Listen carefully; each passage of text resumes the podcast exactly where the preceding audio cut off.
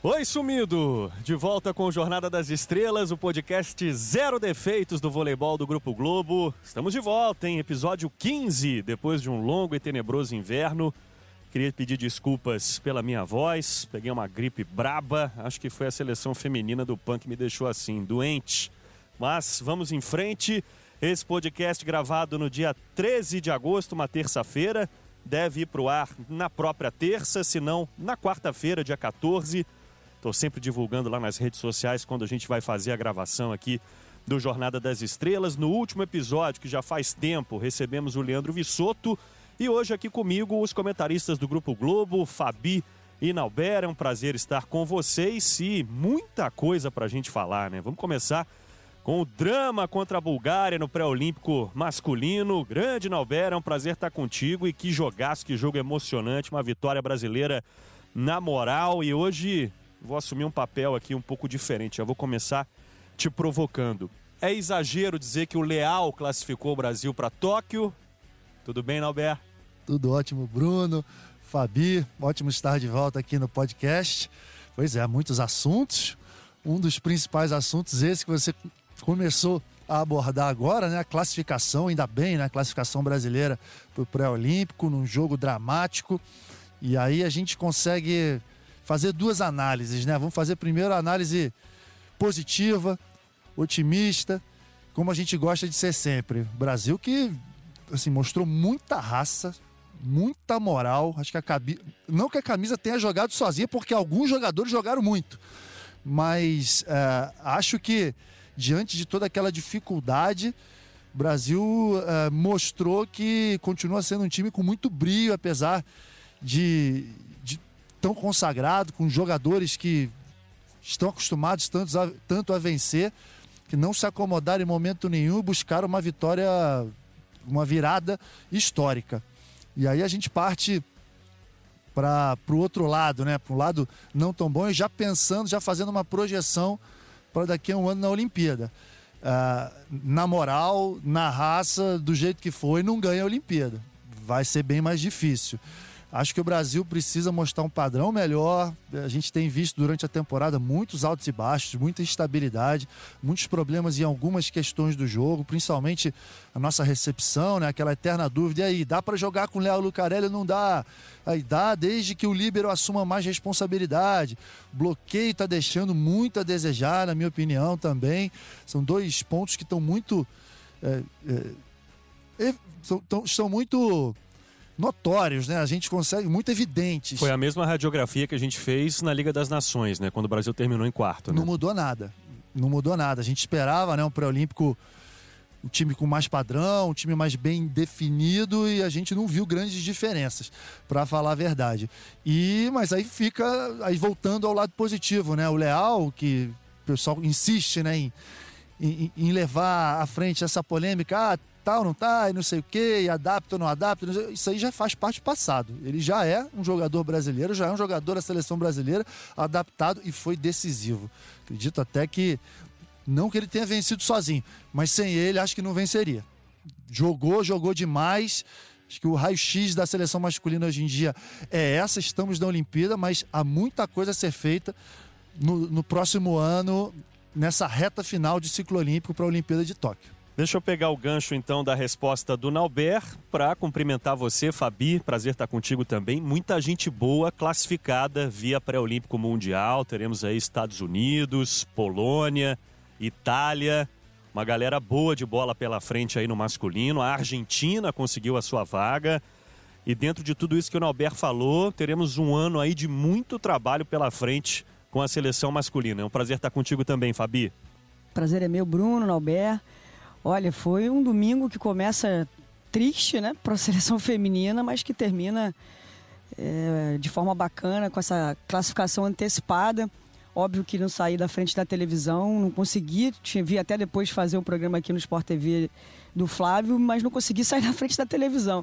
Foi comendo na frente da TV e esperando uma possível reação que parecia muito difícil. O Brasil acusando um go o golpe mesmo, foi complicado. Os primeiros sets o Brasil não conseguiu se encontrar.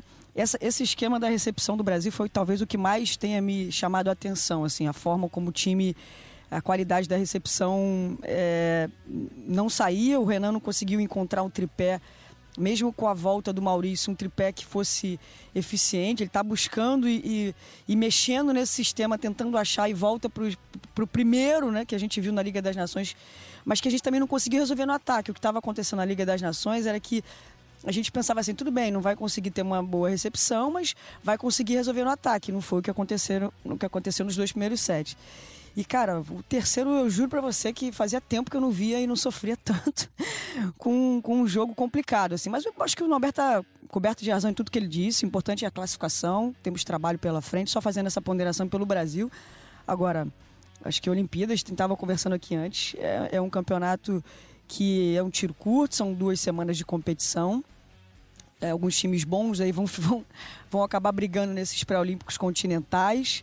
E eu achei bacana o, o Brasil se classificar para poder planejar. Eu acho que a palavra agora é essa, é planejamento, é tentar encontrar um time consistente para os Jogos Olímpicos, porque não vai ser mole, não vai ser fácil.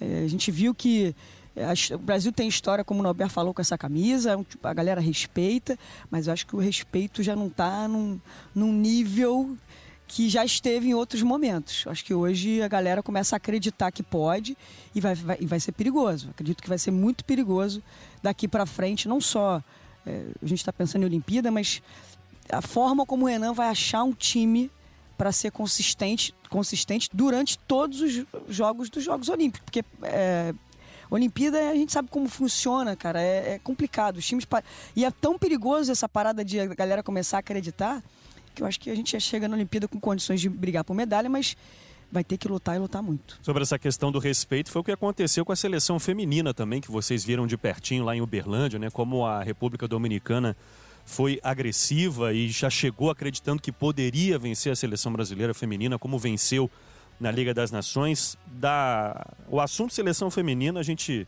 vai tocar com muito carinho também daqui a pouco, nesse episódio 15 aqui do Jornada das Estrelas. Agora, sobre achar um time, Nalber, me parece que o Renan vai ter que dar um jeito de jogar com Leal e Lucarelli. O ponto é esse, Bruno. O ponto é esse. Acho, acredito que ele tenha feito esse teste durante a Liga das Nações. Na Liga das Nações talvez não tenha sido aprovado. Né? E durante esse pré-olímpico a gente falou bastante né, da importância de ter um, um passador, ponteiro passador mais especialista para dar um equilíbrio ao sistema ofensivo. É, e aí nós comentamos, né, principalmente eu, Carlão e Marquinhos, que fizemos esse pré-olímpico, falamos: ó, nada é definitivo, mas no momento é importante ter esse passador. E, para nossa surpresa, quem resolveu foi o sistema que resolveu contra a Bulgária foi justamente o sistema com esses dois ponteiros de força, né, que sobressaíram bastante no ataque. O Wallace também, que jogou muito mal, os dois primeiros sets voltou a virar bola. Isso tudo acabou salvando o Brasil. Então, diante de todo esse quadro, a minha opinião, a minha opinião é de que o Renan tem que definir. Ele falou: a partir de agora é esse time aqui que eu vou trabalhar. Nós temos um ano né? E não, não podemos chegar na Olimpíada com time em formação, com nenhuma dúvida em relação a isso. Acho que dá para jogar com esse time sim. É um time muito forte, mas tem que trabalhar, tem que treinar. E aí ter as outras opções, e aí os outros ponteiros, que são ótimos também, caso do Maurício Borges, Douglas Souza, Lucas Ló, enfim, quem, quem estiver por ali vai servir como opção. Mas acho que ficou bem claro que dá para jogar com esse time, mas tem que estar tá treinado tem que eh, dar um pouco mais de responsabilidade para o Thales ou para o líbero que esteja ali, pra, uh, que, ele, que ele tenha essa consciência de que precisa participar demais. Mas é um, é um tripé de muito respeito e que pode jogar junto sim. Tem uma coisa, só acrescentando no esquema da recepção do Brasil, a gente viu durante muito tempo muitos times definindo jogos no saque né, masculino principalmente, tem essa característica. O cara ia pro saque. E, quando o time da Rússia encaixava o saque, era muito difícil jogar contra o time da Rússia. Estados Unidos igual. E hoje o que a gente vê são os times optando por sacar flutuante no time brasileiro. Então acho que não é um, um problema, um bicho de sete cabeças. Acho que o saque flutuante é, é, é algo que a gente pode trabalhar. E tem esse um ano para trabalhar, como o Norberto falou. Porque o que preocupou no passado, o que fazia diferença em muitos times, era isso. O cara ia pro saque, é difícil controlar uma bomba jeito que o cara dá. Quando o cara tá no dia, é complicado. E o flutuante, e aí também corroborando com tudo que eles disseram via transmissão também em relação ao Thales. É um cara que eu adoro, um garoto que eu adoro. Acho ele tem é, como principal característica o passe, mas tem uma diferença entre ser excelente naquilo que você é e ter personalidade. Né? Você diminuir os espaços dos jogadores que estão do seu lado. Muitas vezes isso é muito mais importante do que simplesmente o cara ser passador. Ser esse, um exímio passador. E talvez, eu, eu, eu acho que a gente não pode cometer o pecado de, comet, de compará-lo ao Escadinha, porque o Escadinha, o Serginho está em outro patamar. É até, é até injusto, porque é o, é o sarrafo ficar alto. Mas, cara, assim, a personalidade eu acho que pode definir muita coisa para o Brasil, porque a gente não pode abrir mão de jogadores que podem definir a partida como o Leal definiu ontem. E a questão da personalidade do Thales é o que talvez me chame mais atenção. Diminuir os espaços, dizer, cara, só, eu tô aqui do teu lado, vai, vai lá na linha, você vai pegar o mínimo possível, você vai ficar aqui como alvo, em cima da hora você vai sair, quem vai passar sou eu. Eu acho que isso é algo que pode mudar o Brasil de patamar em relação, talvez, a galera respeitar um pouco mais, voltar. Porque, cara, eu vi durante o jogo, nego saindo do ataque do Leal. Defesa. a galera com medo do ataque do no Leal. O jogo cara. contra o Egito foi flagrante. Ele puxa uma dá pipe que o líbero vira de perceber. costas. Vira de Exatamente. costas. Assim. O cara se defende. Então. É, as pessoas é, individualmente não tem nenhuma dúvida que todo mundo falou, cara, agora o Brasil com o Leal vai ser, vai ser complicado. Mas o que se viu na quadra não é bem assim. Porque o cara, por mais que ele defina sozinho, tem hora que o cara vai ser bem marcado. E para mim o ponto-chave do esquema, do esquema da recepção é esse. Se o Thales conseguir, ou, ou quem for o líbero, que é pouco tempo, outro, outro problema, é pouco tempo para definir quem vai ser esse líbero. Já, o Thales já começa a, a, ser questionado justamente porque não teve essa personalidade toda. A gente viu o Rogerinho brilhando no Pan-Americano. Né? O Mike, existe aí uma parada que ele é melhor na defesa e, talvez, e foi pouquíssimo utilizado no pré-olímpico na defesa. Então, Acho até que o Renan está tentando resolver essa questão, que é, que é complicada. Mas o ponto para mim é a personalidade, que eu acho que aí a gente pode, de repente, ganhar um pouco mais de consistência e definir esse, esse, essa, esse esquema de recepção. Vai falar um cara aqui que não tinha quase nenhuma personalidade dentro de quadra. Vai lá, Norberto. Pois é, então, para complementar isso que a Fabi está falando, e ela está coberta de razão, mais um motivo né, para investir nesse time com o Leal e Lucarelli, com um time muito forte no ataque. Por quê? A gente viu em alguns momentos, uh, nós jogando, o, a seleção brasileira jogando com um ponteiro que, na teoria, é especialista no passe, especialista no saque flutuante, o Brasil continuou sofrendo. Né? Com o Líbero, que deve ser um especialista, com o Maurício Borges, com o Douglas Souza, o Brasil continuou sofrendo. Já que está sofrendo com esses jogadores no saque flutuante, no saque viagem tudo, então so, sofre, mas sofre com os, com os melhores atacantes. Então, isso para mim está muito claro e, e vamos fazer de tudo para que sofra menos. Acho que a recepção no Brasil nunca foi um problema. Muito pelo contrário, né? Historicamente, sempre tivemos grandes passadores. E não pode ser um, um defeito, não pode ser um, um, um ponto frágil na seleção brasileira. Monitorando as redes sociais, fiquei muito feliz porque muita gente sentiu falta aqui do nosso podcast e foram muitas perguntas que a galera mandou para esse episódio 15. E sobre esse assunto, Nauber, o, ele se identifica como Diguinho. Ele pergunta o seguinte: na tua opinião, não valeria o Murilo ser testado de novo na seleção brasileira por todo esse pacote que vocês apre apresentaram, não só pela qualidade técnica, mas pela liderança que o Murilo de repente pode exercer dentro de quadra? É, é um cara de muita moral, um cara que é um grande passador. É, a gente sabe que ele já esteve ali com o Renan na seleção brasileira. Não sei exatamente o que aconteceu, mas parece que eles sentaram, conversaram, chegaram à conclusão de que não era mais para ele. Não sei se foi como um acordo, não sei se foi uma decisão do Renan. Esses, esses bastidores a gente não sabe. Mas o fato é que eu acho que ele não está mais nos planos e nem, nem a, a seleção está nos planos do Murilo mais. Então acho que assim quem está do lado de fora, eu prefiro contar, prefiro achar soluções com quem está ali.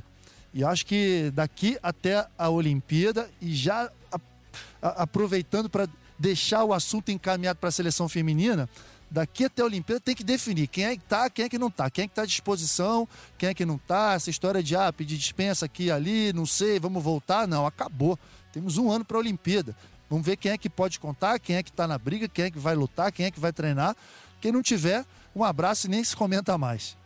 O Gabriel Vicente, Fabi, pergunta se o Renan mexeu demais na equipe, se esse excesso de mexidas pode acabar minando a confiança dos jogadores, o que também passa pela fala do Nauber, né? A questão de definir um time titular, né?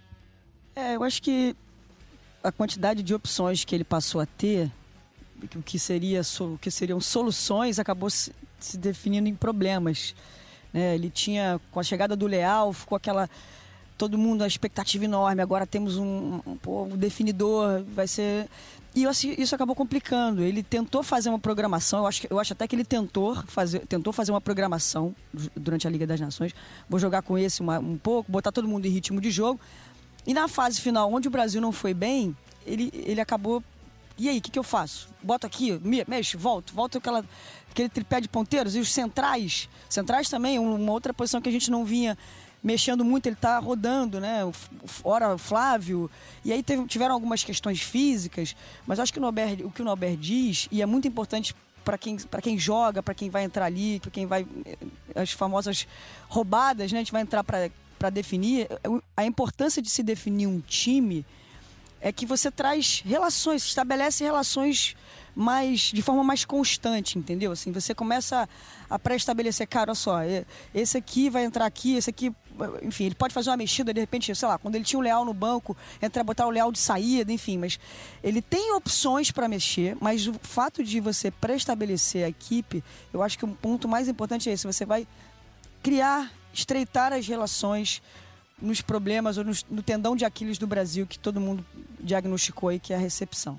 Eu acho que ali você consegue fixar melhor. E, cara, assim, a gente, eu me lembro no três, quatro anos, três anos atrás, todo mundo falando de ponteiros definidores no Brasil, né? A escassez desses ponteiros. Hoje a gente está acho que com opções bastante interessantes para poder mexer.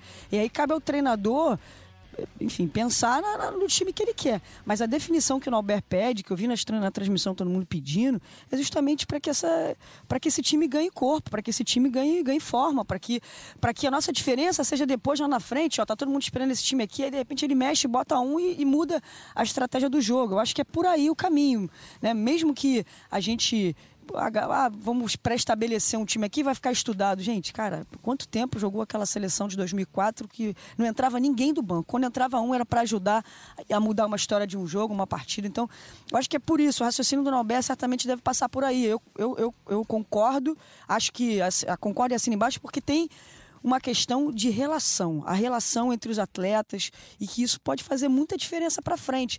Porque, cara, quando você fica eu até entendo que o Renan tá, tá tentando buscar. Eu acho que até ele deve estar tá nessa dúvida, muito provavelmente, porque o fato de mexer não é para preservar mais ninguém, porque tá valendo vaga. Né? Tava valendo classificação de forma antecipada.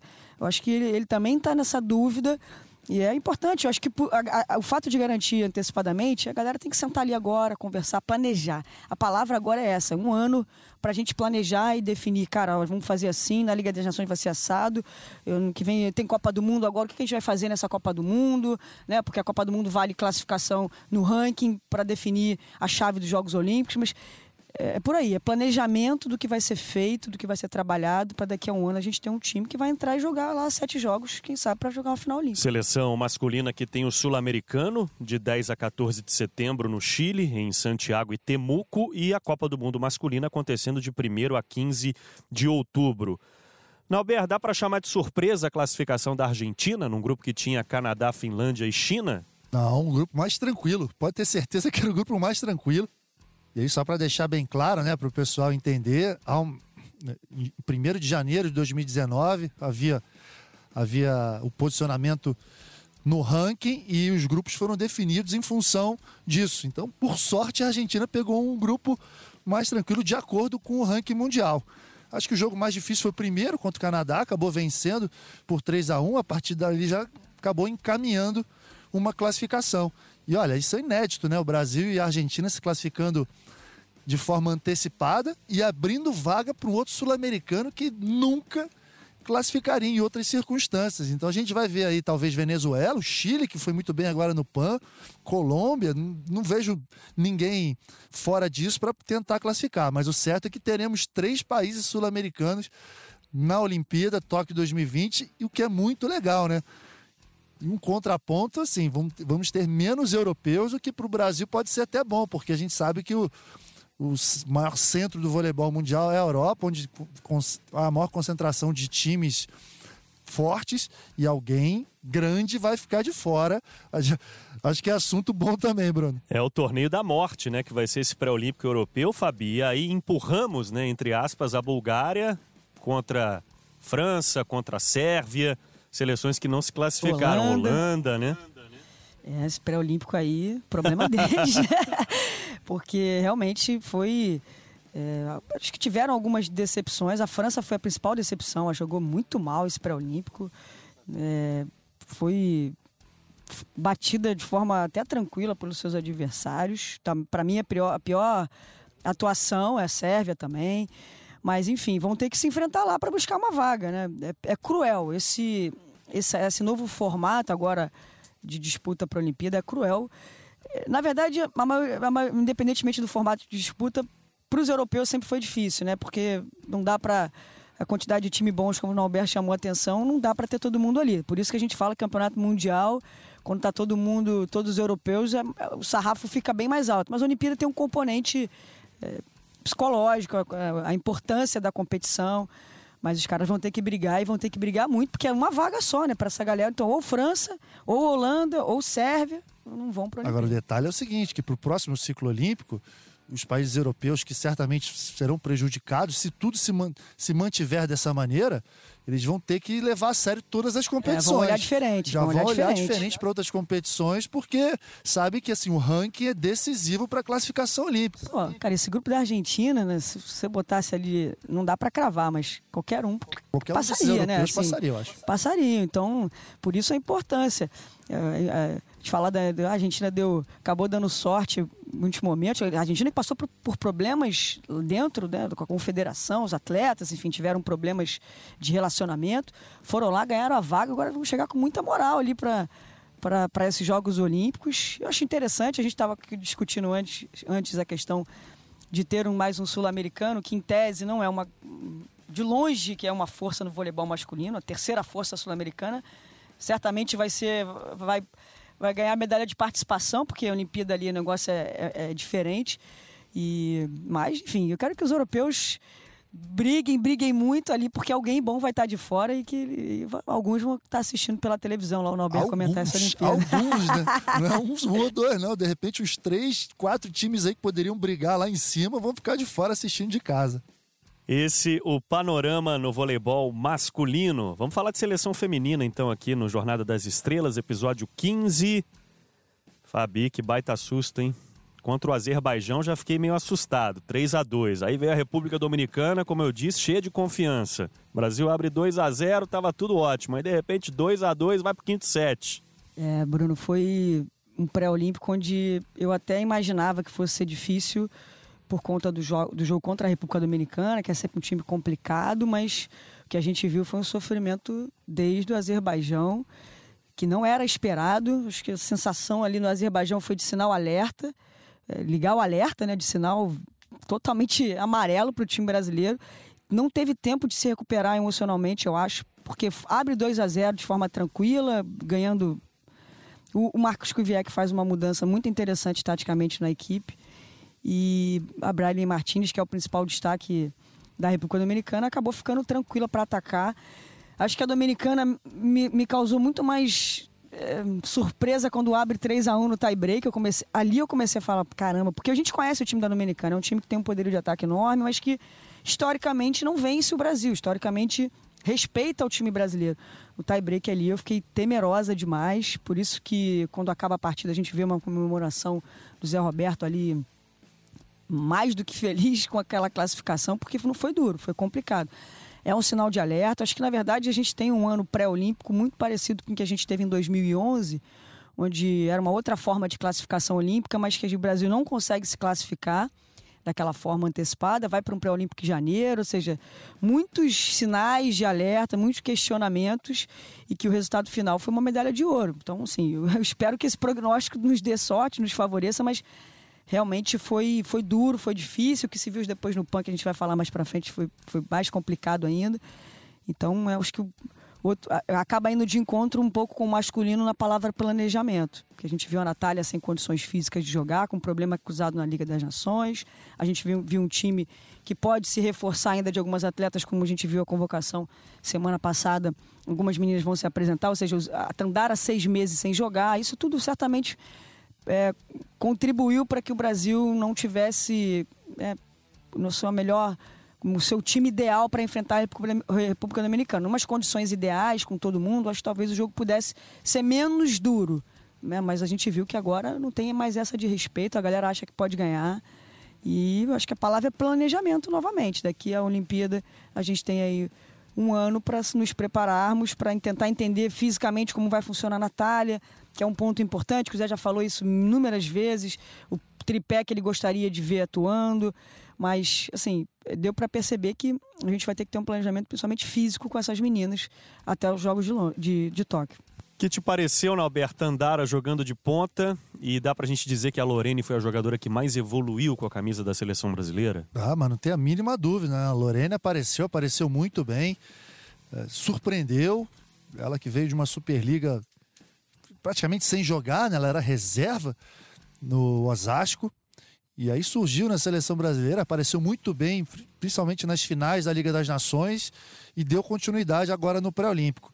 É uma jogadora com muito potencial, é uma jogadora que precisa rodar um pouco mais. A gente vê que em alguns momentos ela há ainda alguma instabilidade, altos e baixos, o que é muito normal, ainda mais nessa posição de oposta, né, em que ela tem que ficar recebendo bolas com bloqueio montado o tempo inteiro. Em alguns momentos ela fecha o olho, ataca reto, acaba toma sequências de bloqueio, mas isso com a experiência e ela precisa girar, girar, girar, tem tempo ainda para poder fazer. Acho que foi uma, foi uma grande aquisição da seleção brasileira. Na, a Tandara, eu, na minha opinião, é uma jogadora chave, né? Que ela pode jogar como ponta, pode jogar como oposta, é uma jogadora chave na seleção brasileira que tem que ser muito bem cuidada e ela tem que saber também, né, que da importância que ela tem para a seleção, para poder se cuidar. Tem um ano para a Olimpíada, uma Olimpíada que pode ser brilhante para ela. Então, acredito que ela tem que ter realmente um carinho especial por ser a jogadora que é, né, na função de aposta que a gente está acostumado a ver, mas também por poder jogar em outra posição, no caso de ponteira passadora. Até em relação ao que a Fabi comentou aqui, é, eu estou completamente de acordo com ela, com tudo que ela falou, e ainda digo que as circunstâncias do pré-olímpico masculino foram mais dramáticas. Mas no feminino, acho que a moral também contou, a camisa. E mais uma vez eu falo, para a Olimpíada não, não, vai ser, não vai ser só na moral, não. O Brasil vai ter que se planejar, vai ter que se planejar muito bem para chegar com um time forte. É, talvez durante um. daqui a é, daqui a um tempinho, né, quando, quando acabar essa confusão toda de competição, uma competição em cima da outra, o Zé Roberto tem que pegar jogadora por jogadora, todas aquelas que estão no radar dele e falar: e aí, tá disposta? Vamos ralar? Temos um ano aqui para a Olimpíada. Vamos lá, todo mundo? Quem titubear, ele já tem que já, já pode não contar. Ele tem que contar com jogadores que estejam totalmente integradas, totalmente dispostas ao sacrifício de uma medalha olímpica, dar oportunidade para todo mundo e definir as 12 jogadoras em cima das que estiverem melhor lá perto da Olimpíada. Acho que é um ponto super importante nessa reta final do ciclo olímpico. E só para falar, contribuir aqui em relação à Tandara, a Tandara não jogou a última Olimpíada. Aqui no Rio ela não jogou. O Zé foi com apenas uma oposta, entrou com a Gabi nas inversões, e eu acho que tem muita relação com a questão de se cuidar. De se cuidar, de entender a importância dela. Ela jogou o ano passado, a última temporada na China, volta para o Rio, acho que, acho que tem a ver com a, com a, com a preparação para os Jogos Olímpicos, a volta dela para o Sesc Rio de Janeiro, vai jogar numa equipe que deve brigar pelo título, jogar, jogar jogos, enfim, decisivos. E eu espero isso também. Ficou seis meses sem jogar. Isso a gente viu no pré-olímpico com, com ela ali, mesmo sem seis meses sem ritmo de jogo, ela acabou sendo importante ali no final. Então é um sinal de alerta realmente. E o Zé convocou algumas meninas como Sheila, como Fabiana, Bright, Camila Bright de volta, é, Drusila também voltando, Gabi Cândido, enfim, acho que tem a ver também com essa coisa do que o Norberto disse, quem vai contar. Eu acho que ele traz algumas meninas agora justamente para isso. Quem que a gente pode contar?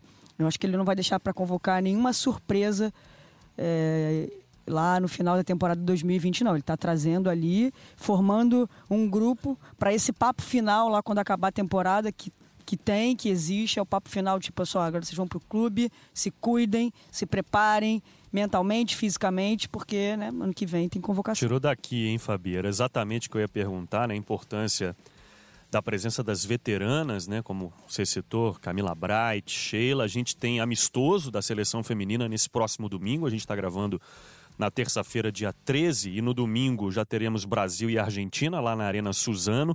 Transmissão da TV Globo, dentro do Esporte Espetacular, às 10h10 10 da manhã, e também transmissão do Sport TV 2, Brasil e Argentina, e aí já com Camila Bright, com Sheila convocada, a Gabi Cândido, enfim, veteranas e caras novas, entre aspas, aparecendo. E tô contigo também. Né? Conhecendo o Zé, acho que a gente não deve ter nenhuma novidade mais para perto do torneio olímpico, né? Uma notícia do voleibol feminino, a Lloyd, né, não vai jogar mais na seleção americana, ela que está indo para o Exacibas da Turquia. Não joga mais pela seleção, hein, Fabi? É, deu para meio que antecipar esse diagnóstico quando a gente vê ela fora, praticamente todos os jogos da Liga das Nações, depois no pré-olímpico. Então, é, conversando com algumas meninas, parece que teve algum problema ali interno entre ela e o, e o Kira, ali, o treinador, o comandante. Acho que eles não conseguiram se acertar e, e ela se despediu oficialmente da seleção pela, pelas redes sociais. Uma pena. Acho que não sei exatamente o que aconteceu, mas o que eu soube é que não estavam conversando a mesma língua e, e o Kira ele abriu mão dela. Muitos, muitas partidas da Liga das Nações a gente achou que era uma questão de preservar e não. Ele também abriu mão da Gib é uma outra jogadora que parece que não se enquadra muito no, no esquema dele.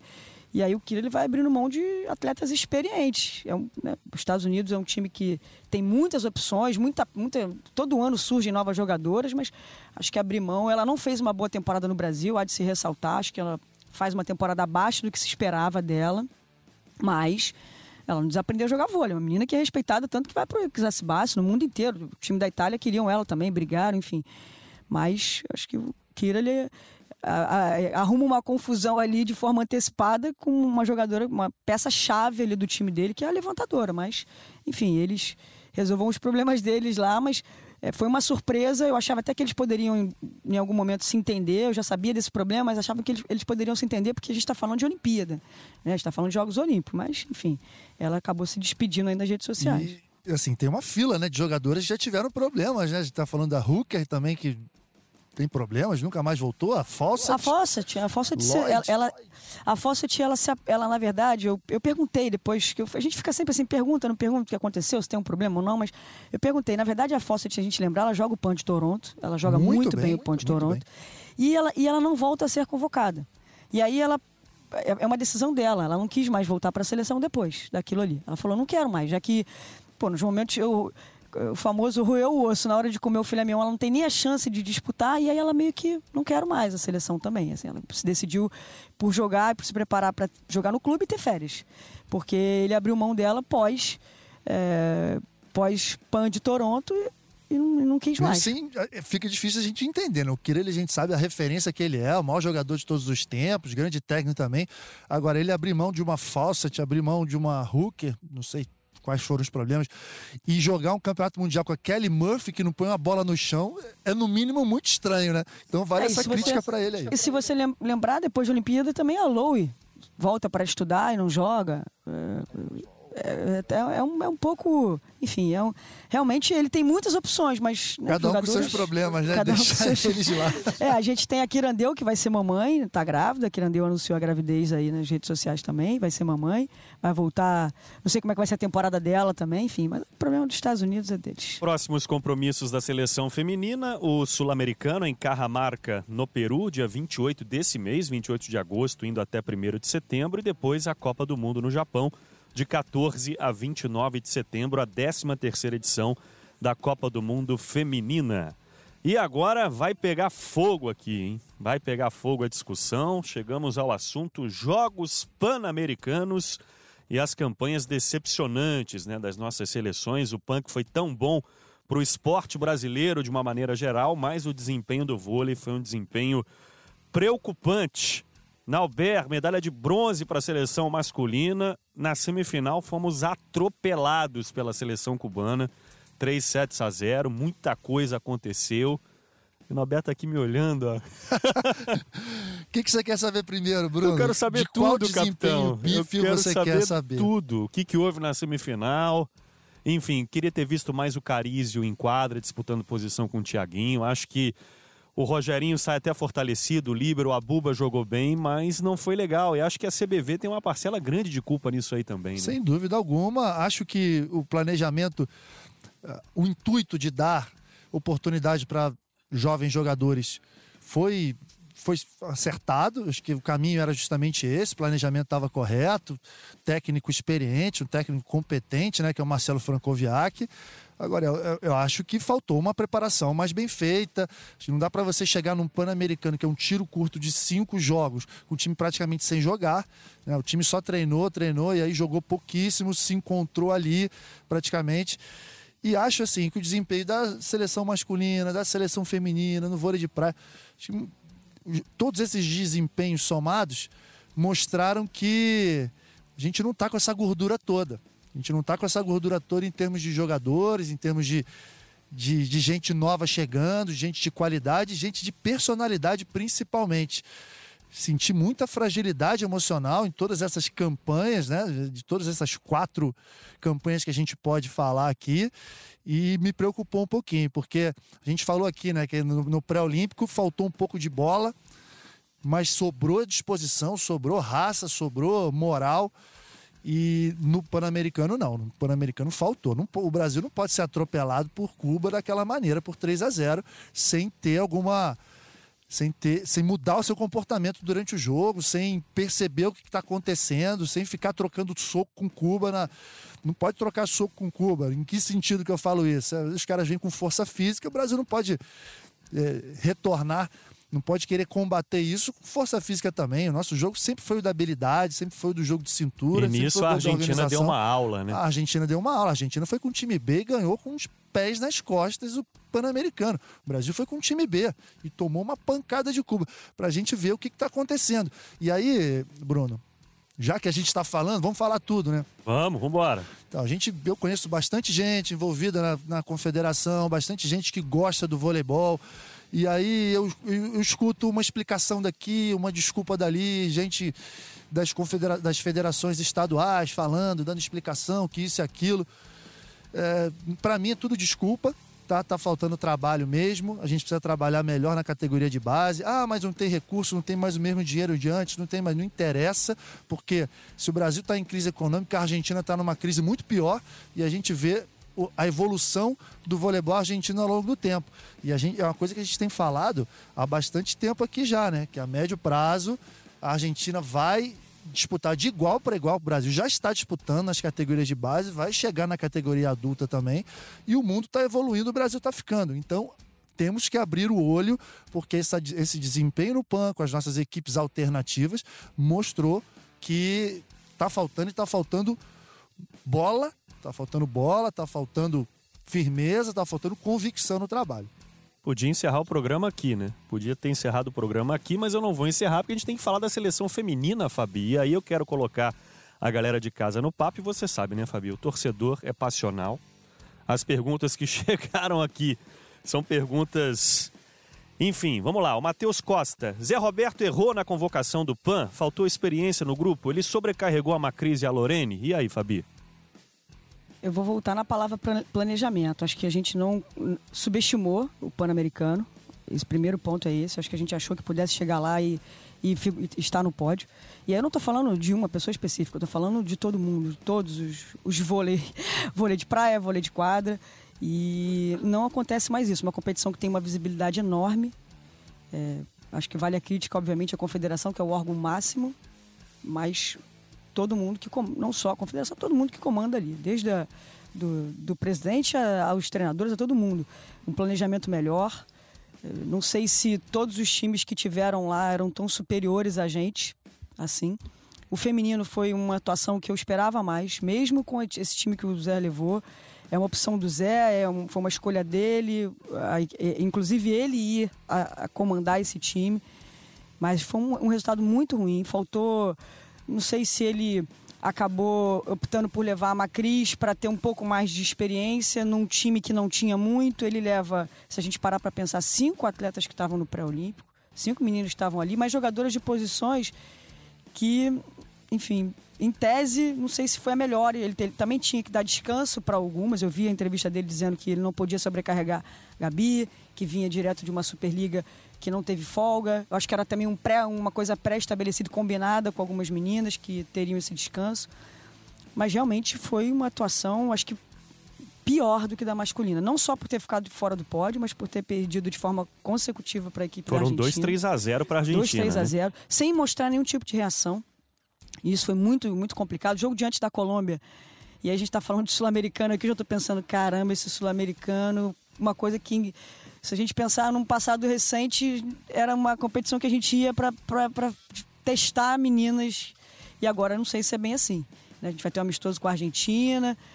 Já não sei se é bem assim, porque é, a gente viu uma, uma atuação muito ruim do time, apático, sem, sem demonstrar poder de reação nenhum, sem ter uma. Né, time, ele leva ponteiras que eram reservas nos seus clubes também. Esse foi né? o grande problema, né? Um time sem poder de fogo com as ponteiras, né? É, a gente falou isso durante a transmissão. Teve um jogo que a Macris fez mais pontos do que as nossas duas ponteiras somadas. E então, se a gente pensar que elas não são ponteiras definidoras, a gente pensa que elas são ponteiras que vão preparar o jogo para alguém definir. E não foi o que aconteceu. A gente teve também problemas na recepção. Terminamos a competição passando com duas, a Mayra e a Natinha. Natinha, que também foi a primeira competição que ela foi testada de fato, ou seja, era uma responsabilidade enorme, porque é um torneio que tem visibilidade, é um torneio que as pessoas param para assistir, é um, é um, torneio que vale medalha. Jogar Pan-Americano é a primeira experiência que alguém tem de Vila Olímpica, muitas delas ali. E foi, foi ruim. Eu acho que vale um balanço, vale uma meia-culpa, vale uma, uma análise do que, do que aconteceu, porque a, o voleibol não pode ficar exposto dessa maneira. Não pode sair de uns Jogos Pan-Americanos da forma que saiu. E aí o Elifer faz uma pergunta também, que foi uma pergunta muito repetida, Fabi. Por que o Zé levou a Júlia Bergman e a Tainara e quase não pôs essas duas para jogar? A Júlia Bergman acho que nem entrou em quadra, né? É, a gente poderia tivermos a chance de, de, de, depois perguntar, de saber qual era a ideia dele em relação ao que aconteceu. A Tainara foi pouquíssimo utilizada. A Julia Bergman veio direto dos Estados Unidos para o Pan-Americano, ela já estava em Georgia Tech, eh, que é a universidade que ela vai jogar, ela não vai jogar a Superliga. Enfim, a Miami também foi pouco utilizada, mas eu não sei se o Zé tentou, num curto espaço de tempo, achar um time para poder disputar aquela, aquela competição, entendeu? Treinaram pouquíssimo também, mas ele, ele não pode. Eu acho que o time estava, eu, depois refletindo, né? O time estava. Eh, acho que o grande ponto era o desentrosamento, porque tinham jogadoras ali que tinham participado de grandes competições. Né? De, de Pan-Americano só a Macris, que, que tinha jogado o último Pan-Americano. E, mas, enfim, eu acho que foi, foi ruim o, o desempenho das nossas ponteiras. De repente, o Zé optou, como eu disse, para tentar achar ali, dar sequência para Lana e para e para e para Mayra. Depois ele bota a Paula Borgo, onde ele consegue resolver o problema dele. Ali ele passa a resolver o problema momentâneo, porque depois a Lorene ficou bem marcada. Teve a questão do joelho da Lorene, que a gente viu que ela sentiu um problema físico. Ficou sobrecarregada, não conseguiu achar solução e o jogo ficou um jogo muito. Eh, sei lá, é, é, chegou a certos momentos que a gente parecia muito inferior à Argentina, assim. E não é, a gente sabe que não é a realidade, né? Um time muito burocrático, acho que a palavra é essa. Foi um time burocrático, entrou em quadra ali e teve uma, uma, uma atuação, assim, cara. Eu acho que nos últimos anos eu estava anos eu estava buscando algo né, em pan, jogos pan-americanos, algo parecido e e acho que a palavra também que se resume assim, acho que a gente acabou subestimando uma competição que tem visibilidade, que é importante e que acaba ligando o sinal de alerta, a gente tendo que explicar para as pessoas o que aconteceu nos Jogos Pan-Americanos. E aí, para a gente fechar, chegamos à pergunta que mais foi enviada através das redes sociais, aí eu quero saber a opinião do Nauber. Incontáveis mensagens nas redes sociais, Nauber pedindo para que a gente comentasse a discussão do Zé Roberto com a Macris ao final do jogo da medalha de bronze.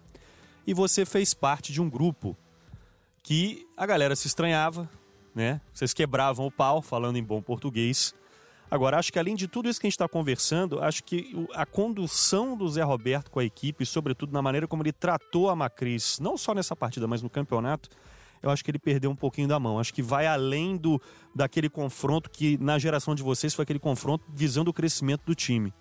E aí queria saber a tua opinião, não sei se você chegou a ver, porque você estava trabalhando no pré-olímpico masculino. É, exatamente mas, nesse mesmo momento, não cheguei a ver. Mas me pareceu ali que o Zé acabou perdendo um pouco da mão com a Macris em especial. A gente sabe, né, que o Zé sempre pegou mais no pé das levantadoras. Na época que ele jogava, que ele treinava no masculino, também era assim. Eu lembro, eu fui convocado pela primeira vez para a seleção adulta pelo Zé Roberto logo depois da Olimpíada de Barcelona. E eu lembro quanto ele enchia o saco do Maurício, do Leandro, do Talmo, dos levantadores da época.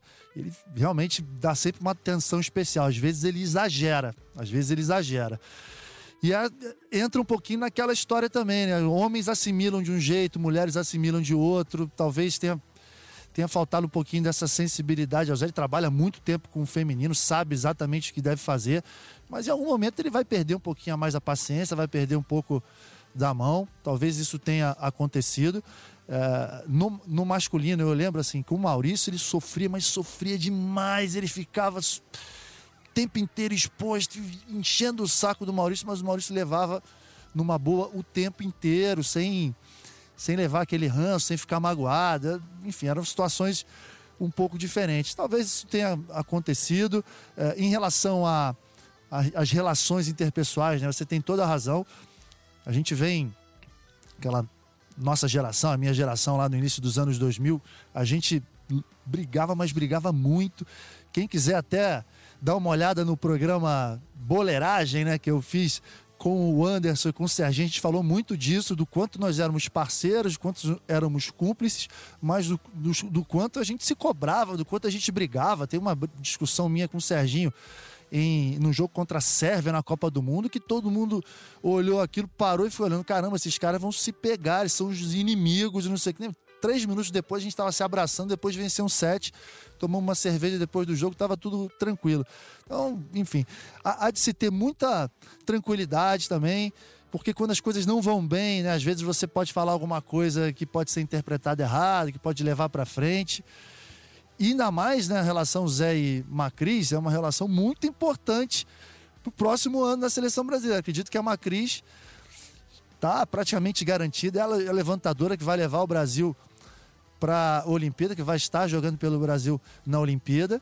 E tenho certeza que o Zé, com toda a sua experiência, se exagerou, ele vai, vai dar um jeito de botar tudo tudo certinho, todos os pingos nos is para que essa relação seja boa. Fabi, nós que acompanhamos mais de perto, né? Já desde o jogo contra a Colômbia, achei que me preocupou a maneira vendo de fora, claro, não quero aqui ficar criando polêmica, ah, o Zé fez isso, fez aquilo, mas não sei se até por a Macri ser a jogadora mais tarimbada do elenco, enfim, por ela ter mudado o patamar dela agora, né? Seis vezes eleita melhor levantadora da Superliga, melhor levantadora da Liga das Nações, mas me deixou preocupado até por isso que o Nauber falou, porque muito provavelmente vai passar pelas mãos da Macris um bom desempenho do Brasil na Olimpíada, né? É, eu acho que a Macris tem um estilo de jogo, a coisa da imprevisibilidade, da forma de jogar, é, que às vezes foge um pouco aquela questão tática que o Zé gosta. Ah, se o passe chegar assim, dessa forma, é, a gente tem que jogar assim. A Macris, ela, ela, é, ela se tornou a jogadora que ela é justamente por esse ponto. Ela joga um pouco no risco, diferente das outras levantadoras, assim, que tem aquela questão tática. E o Zé, eu tenho uma relação com ele, joguei muito tempo, ele gosta de um jogo. Às vezes um arroz com feijão, né?